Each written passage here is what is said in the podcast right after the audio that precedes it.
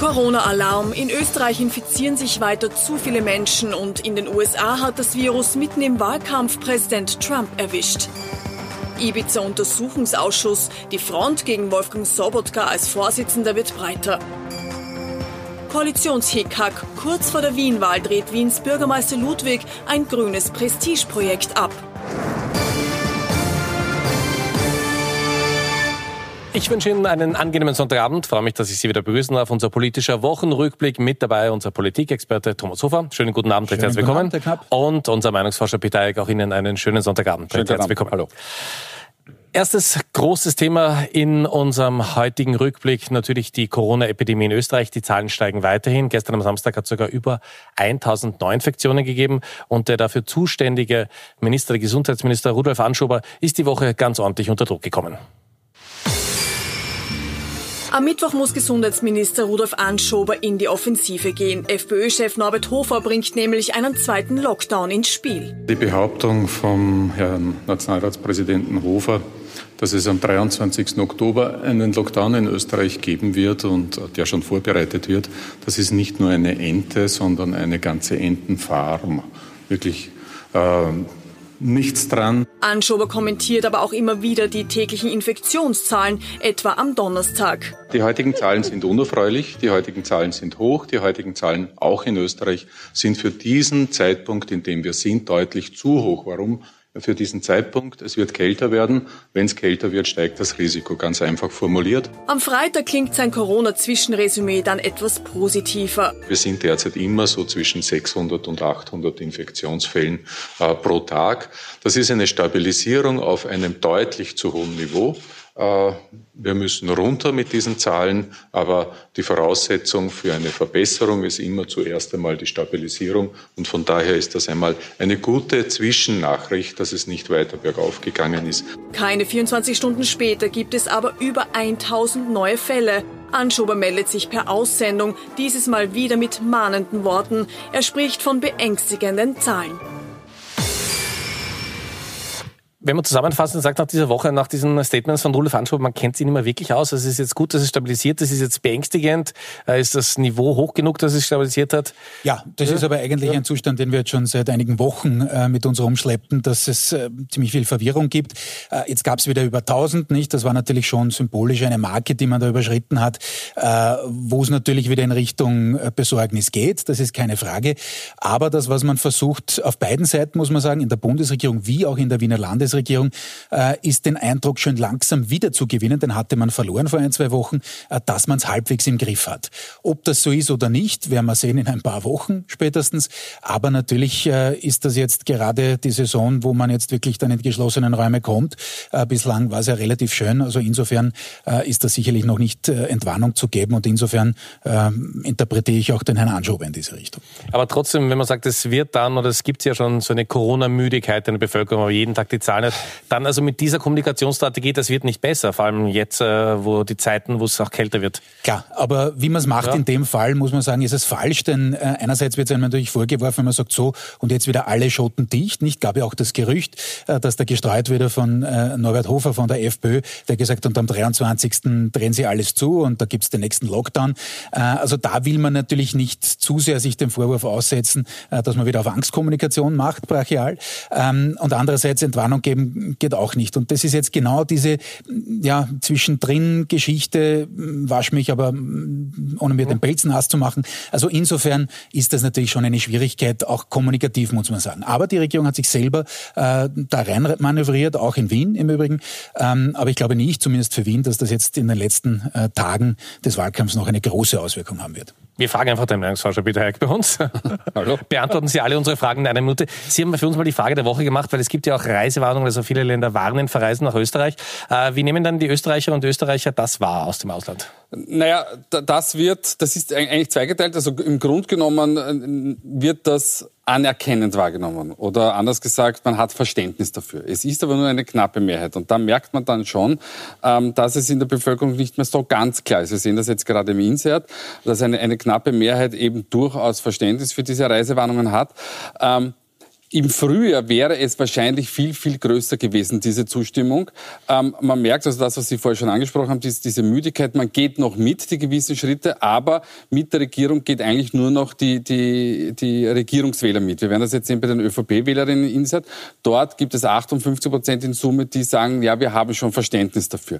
Ähm, was wir nicht sehen, ähm, ist die Grünen Wähler und Wählerinnen, die sind ungefähr in der gleichen Range. Also das heißt, diese beiden Gruppen gehen mit. Wer zum Beispiel nicht mitgeht, das sind eine Oppositionspartei herausgegriffen, die Neos-Wähler und Wählerinnen, die sind ganz klar dagegen oder die haben wenig Verständnis. Jetzt kann das natürlich sein, auch weil sie sich eher als Wirtschaftspartei sehen, weil Sepp Schellhorn als Hotelier und, Gastronom natürlich da dagegen ist.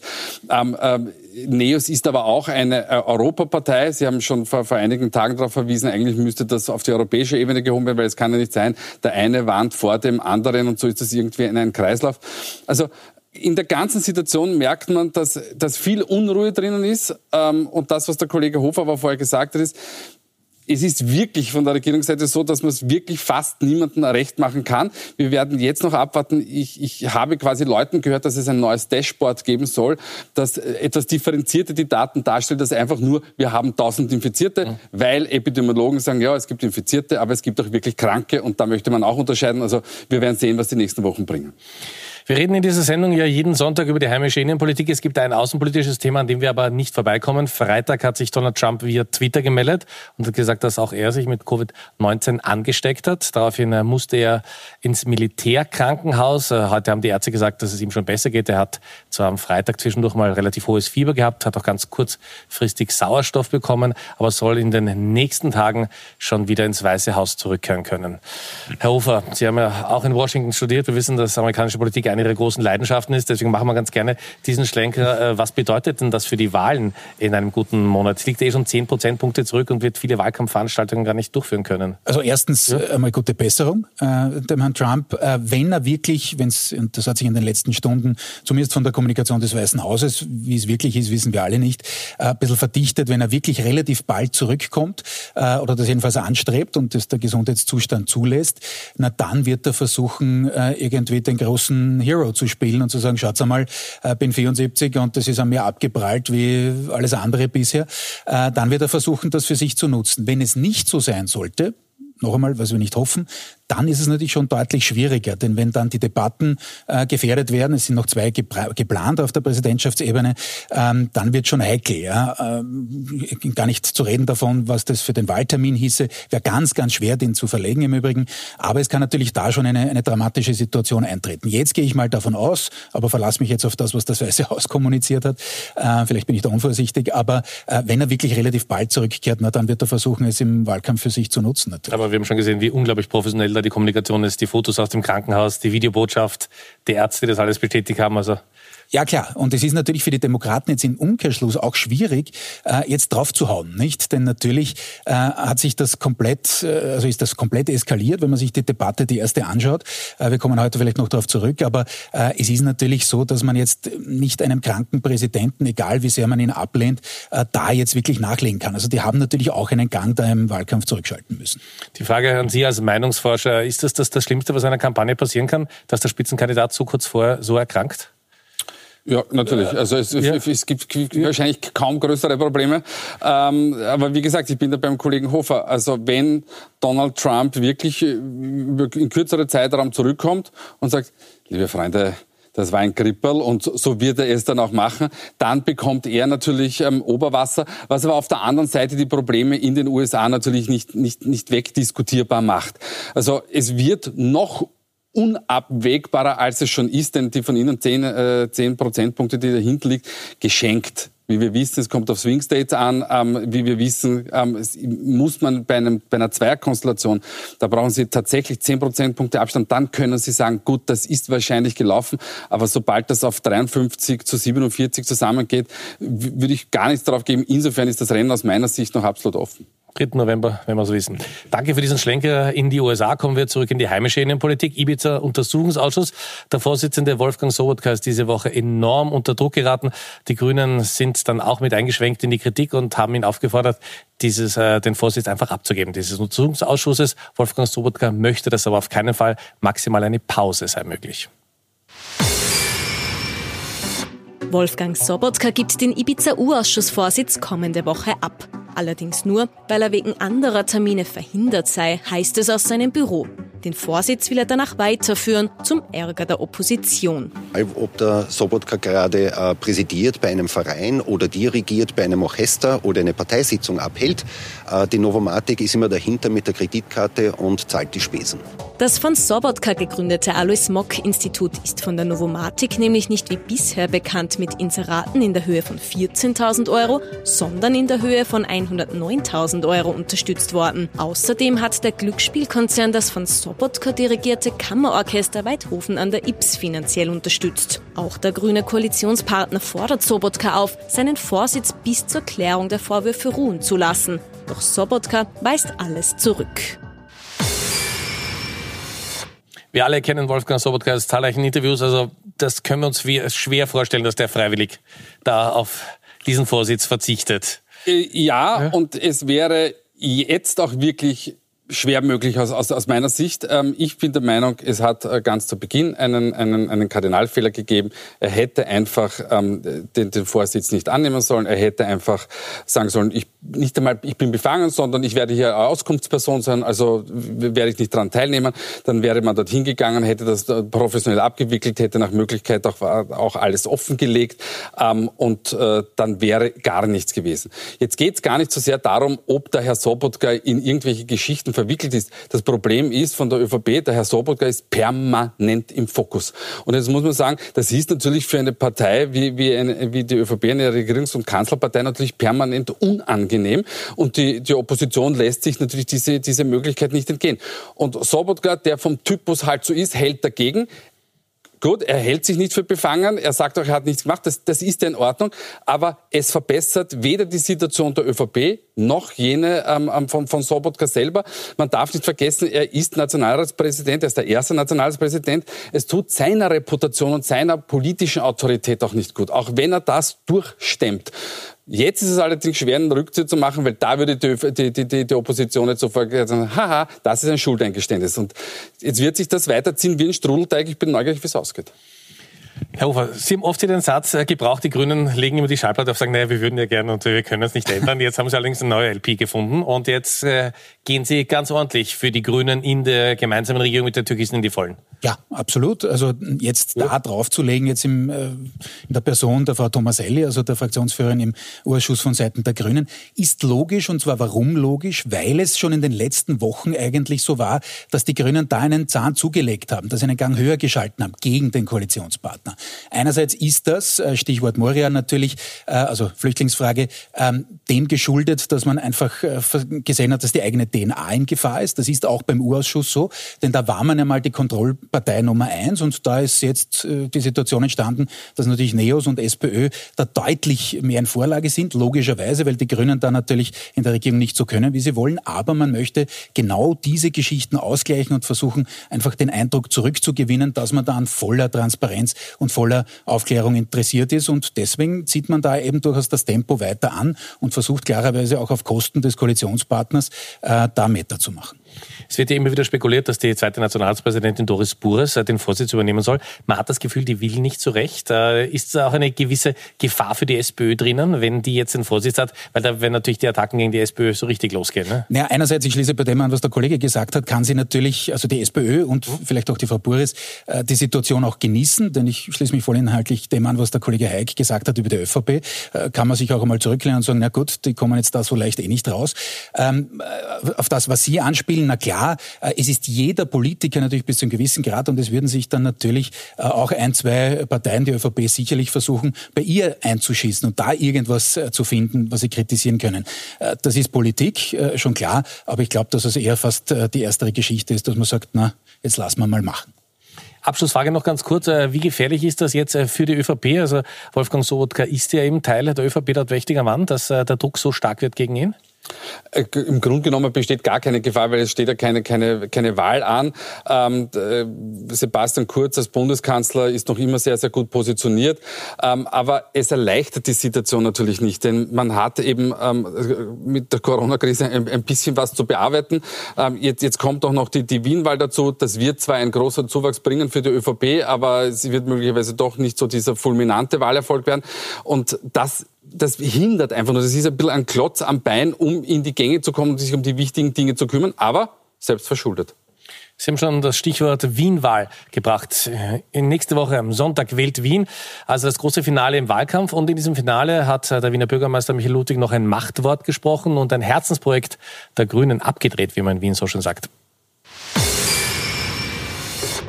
Rotes Licht für die autofreie Wiener City. Michael Ludwig entscheidet sich gegen die Verordnung seiner grünen Vizebürgermeisterin Birgit Hebein. Von autofrei war laut Ludwig ohnehin nie die Rede, vielmehr von verkehrsberuhigt. Prinzipiell bin ich auch für Verkehrsberuhigung. Es muss nur in einem sinnvollen äh, Konzept eingebettet sein und es muss rechtskonform sein.